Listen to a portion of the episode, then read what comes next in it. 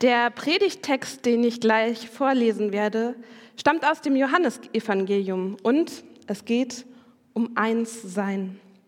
Johannesevangelium Kapitel 17 Abvers 20. Es ist ein Gebet von Jesus, er spricht es kurz bevor er gefangen genommen und gekreuzigt wird. Jesus betet für seine Jüngerinnen und Jünger und für alle, die ihm damals nahe standen. Ich mache es mal einmal noch. Ich lese.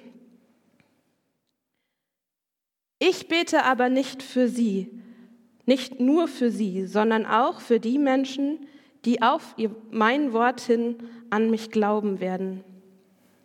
Ich bete darum, dass sie alle eins sind, sie in uns, so wie du, Vater, in mir bist und ich in dir bin. Dann wird die Welt glauben, dass du mich gesandt hast. Die Herrlichkeit, die du mir gegeben hast, habe ich nun auch ihnen gegeben, damit sie eins sind, so wie wir eins sind. Ich in ihnen und du in mir. So sollen sie zur völligen Einheit gelangen, damit die Welt erkennt, dass du mich gesandt hast und dass sie von dir geliebt sind, wie ich von dir geliebt bin. Vater, ich will, dass die, die du mir gegeben hast, dort sind, wo ich bin.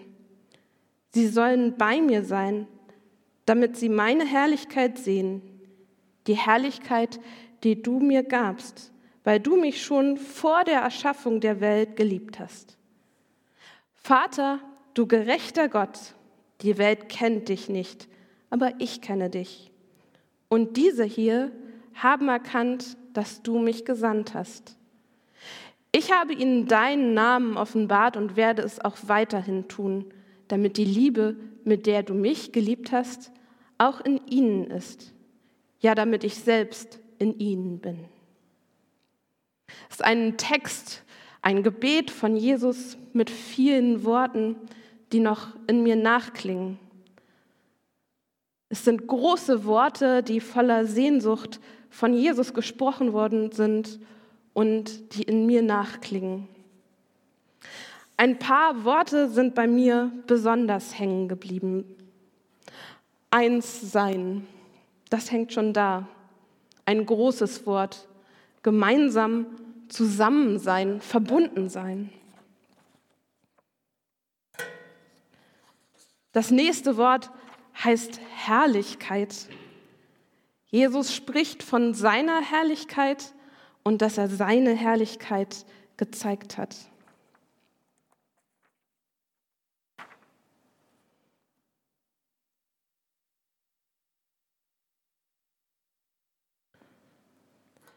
Dann betet Jesus sogar noch von völliger Einheit, also vollkommen rundum eins sein. Ein noch viel größeres Wort.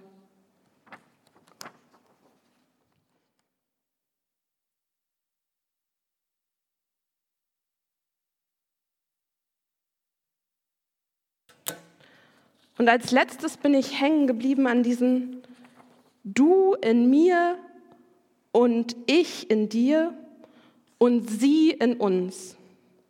Also Jesus und Gott miteinander, du in mir und ich in dir und sie alle in uns.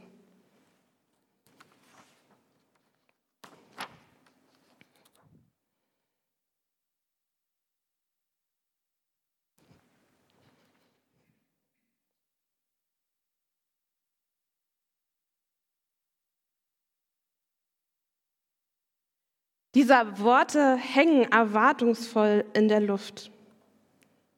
Und gleichzeitig löst es bei mir auch so etwas wie einen Druck aus. Wann war das schon mal so, dass wir alle gemeinsam so verbunden in völliger Einheit waren? Wann war das schon mal so, dass wir Jesus Herrlichkeit ganz gesehen haben? Wann war das schon mal so, dass wir ganz in Jesus und Jesus ganz in uns und da kein Blatt dazwischen war. Ich denke auch an große Worte wie Harmonie und Verbundenheit. Ich merke, dass das einmal eine Sehnsucht in mir ist und gleichzeitig doch etwas, ja, was sich noch nicht ganz erfüllt hat oder wo wir noch davor stehen. Jesus betet um eine tiefe Verbundenheit. Er sagt, dass sie alle eins sind, sie in uns, so wie du Vater in mir bist und ich in dir bin. Das heißt aber auch, dass Jesus bereits wusste, dass es in Zukunft Probleme geben würde. Noch waren die Jüngerinnen und Jünger ja beieinander. Aber schon damals hatte sich angedeutet, was sich bis heute durchzieht. Immer wieder gab es Streit unter den Jüngerinnen und Jüngern. Fast in jeder biblischen Geschichte wird davon erzählt, dass, Jesus, dass die Jünger von Jesus entweder etwas nicht verstanden haben und Jesus es noch einmal erklären musste oder dass sie sich untereinander gestritten haben. Sie haben sich zum Beispiel darum gestritten, wer einmal im Himmelreich zur Rechten von Jesus sitzen würde. Also wer darf ganz nah bei Jesus sein? Wer darf neben ihm sitzen? Wer ist Jesus von uns am allerallernächsten? Also wir sind alle mit Jesus verbunden, aber wer hat ein bisschen mehr Recht als die anderen? Und Jesus stoppt das aber und sagt, nein, darum geht es nicht. Es geht darum, dass wir alle in Gottes Nähe sind. Uneinigkeit gab es schon, als Jesus auf der Welt war und mit den Jüngern unterwegs war. Und erst recht später. Und darum betet Jesus dieses Gebet. Ich habe vorhin schon gesagt, es sind fast die letzten Worte, die Jesus sagt im Gebet vor Gott. Danach wird Jesus gefangen genommen, am Kreuz hingerichtet und er stirbt am Kreuz. Also da kommen noch mal ein paar Worte auch am Kreuz, die er dort spricht, es sind nicht die letzten, sondern die vorletzten Worte, aber sie zeigen trotzdem noch mal, wie wichtig Jesus dieser Punkt ist. Dass die Menschen verbunden bleiben mit ihm und mit der Gemeinde. Auch in dieser Gemeinde gibt es eine Menge Streit. Das können manchmal Stil- und Geschmacksfragen sein. Wie und wann wollen wir Gottesdienst feiern? Orgel oder Band? Paul Gerhardt oder Hillsong? Unsere Orgel ist kaputt, deswegen ähm, spielen wir meistens mehr Klavier. Und nicht zuletzt sind es auch persönliche Streitereien, die uns manchmal ganz schön auseinandertreiben. In jeder Gruppe gibt es mindestens eine Person, die irgendjemand nicht mag und die wirklich auch schwierig ist. Ich bin jetzt vor ungefähr zweieinhalb Jahren hier in der Gemeinde Pastorin geworden und ich habe seitdem viele Besuche gemacht. Ich habe mit vielen Menschen gesprochen und oft wurde mir dabei auch erzählt von Streitigkeiten. Meistens so von vor drei Jahren ungefähr. Immer wieder haben mir Menschen erzählt, wie traurig sie darüber sind. Und dabei ging es nicht unbedingt darum, dass man unterschiedlicher Meinung ist, sondern vielmehr darum, wie man miteinander gestritten hat, wie viel Wut, wie viel Ärger, wie viele harte Worte gefallen sind. Manche haben sogar gesagt, dass sie das nicht mehr aushalten und sind eine Zeit lang gar nicht mehr zum Gottesdienst gekommen, haben sich eine Zeit lang zurückgehalten. Manchmal ist es auch gut, erstmal Abstand zu haben, um selber auch wieder ein bisschen runterzukommen. Aber manche haben sich auch getraut, wieder Schritte auf andere zuzumachen, sich wieder aufeinander zuzubewegen. Und das ist immer schön, wenn wir so etwas merken, wo diese Verbundenheit gelingt, wo wir uns aufeinander zubewegen, wo auch Versöhnung wieder Schritt für Schritt möglich ist. Dafür muss man nicht unbedingt alle alten Konflikte aufarbeiten. Ich fürchte, das wird uns nicht immer gelingen, auch wenn das schön wäre, aber manche Sachen aus der Vergangenheit kriegen wir nicht mehr glattgezogen. Aber es ist gut, wenn wir doch das schaffen, uns wieder aufeinander zuzubewegen, wieder etwas von Gottes Herrlichkeit zu sehen und uns darauf zu konzentrieren, was uns miteinander verbindet. ich habe mal an meine Vergangenheit gedacht und überlegt, was war so ein Punkt vielleicht, der mir geholfen hat, auf andere Menschen zuzugehen, mich verbunden zu fühlen. Solche Momente sind immer ganz besonders und einmalig und sie klingen manchmal noch lange nach. Und dabei ist mir eine kleine Erzählung, eine kleine Geschichte eingefallen, die mir passiert ist. Ich war schon, es war noch aus einer Zeit, als ich noch nicht hier Pastorin war, aus der alten Gemeinde sozusagen.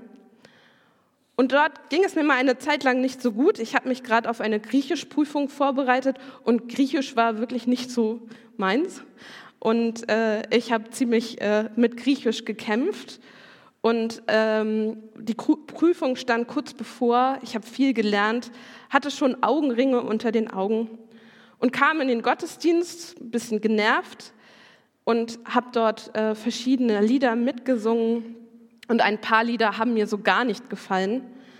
Und eins davon war, wer auf Gott vertraut, braucht sich nicht zu fürchten. Das ist wirklich nicht so mein Lieblingslied gewesen, nicht so meine Melodie und auch kein besonders schönes Lied. Aber da gab es eine Textstelle, die hat mich sehr bewegt und sehr getroffen. Und zwar, wer auf Gott vertraut, braucht sich nicht zu fürchten vor den Träumen der Nacht und der Einsamkeit. Und ich hatte ganz oft ja, das Gefühl, dass ich noch nicht genug Griechisch gelernt habe, obwohl ich wirklich viel gelernt habe, aber es hat immer irgendwie noch nicht gereicht und ich dachte, oh, ob das was wirkt mit der Prüfung. Und da hat mich dieses Lied schon sehr bewegt. Und dann saß auch noch eine ältere Schwester neben mir. Und diese ältere Frau meinte, Maike, weißt du was? Das ist mein Lieblingslied. Und das kurz bevor wir es gesungen haben. Und ich fand es so schön, dass sie mir das gesagt hat. Sie hat mir noch dazu gesagt, das hat sie immer früher in ihrer Jugend gesungen und das hat sie so toll bewegt. Und darum singt sie dieses Lied so gerne. Und so habe ich dieses Lied ganz anders gesungen, weil sie mir das gesagt hat. Und später nach dem Gottesdienst hat sie mir noch gesagt, Maike, nimm es mir nicht böse, aber heute siehst du nicht so fit aus. Ich dachte, ja, ist was dran, Griechischprüfung. Hm. Und dann meinte sie noch zu mir, ich wünsche dir auch so einen Engel, einen Engel wie der in dem Lied vorkommt dass Gott bei dir ist und dass du merkst, du brauchst keine Angst zu haben und dich nicht zu fürchten. Und tatsächlich würde ich sagen, Gott hat mir diesen Engel geschickt. Die ältere Dame war das für mich in diesem Moment. Ein Engel, der mir nochmal nahegebracht hat, nein, du brauchst dich nicht zu fürchten. Und seitdem singe ich dieses Lied ganz anders. Ich würde sagen, es ist immer noch nicht zu meinem Lieblingslied geworden. Ich habe andere Lieblingslieder, aber es ist ein Lied, was mich ganz besonders bewegt und was mich ganz doll berührt hat. Ich erinnere mich auch noch an eine zweite Szene, die hier in der Christuskirche passiert ist, vor ein paar Monaten. Da haben wir hier einen Kinderteil gemacht.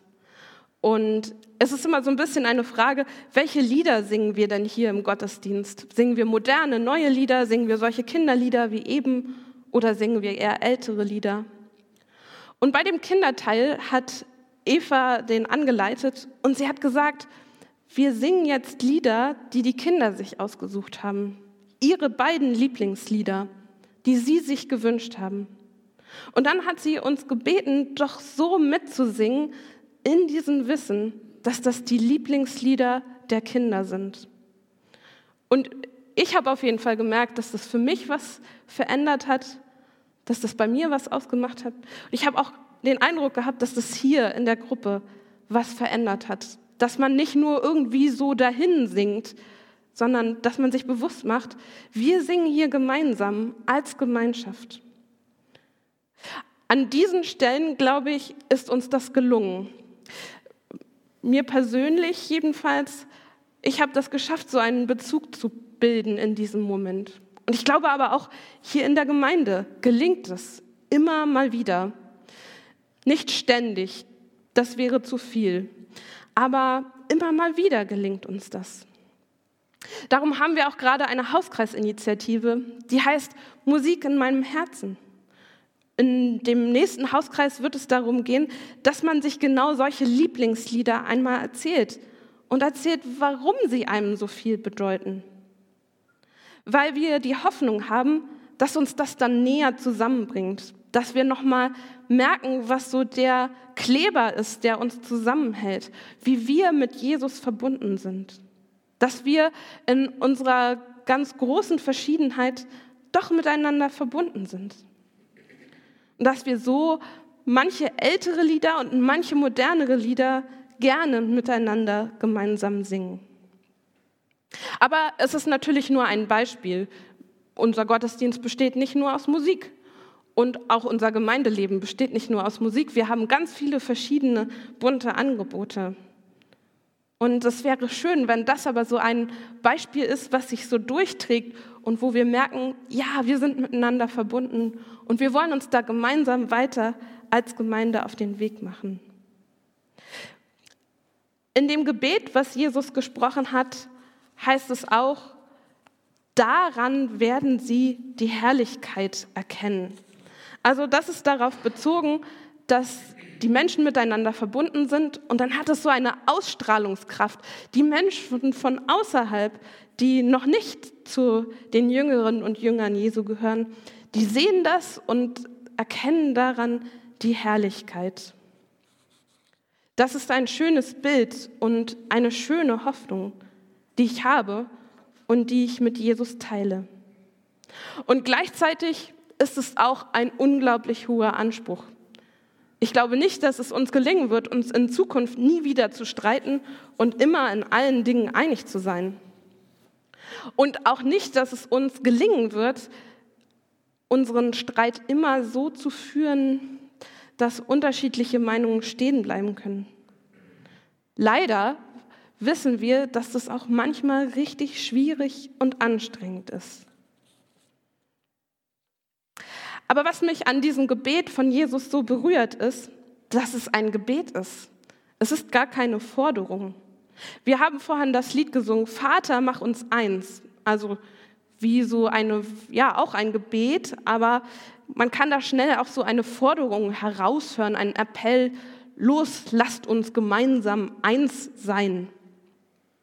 Jesus aber fordert nicht, Jesus betet und bittet Gott.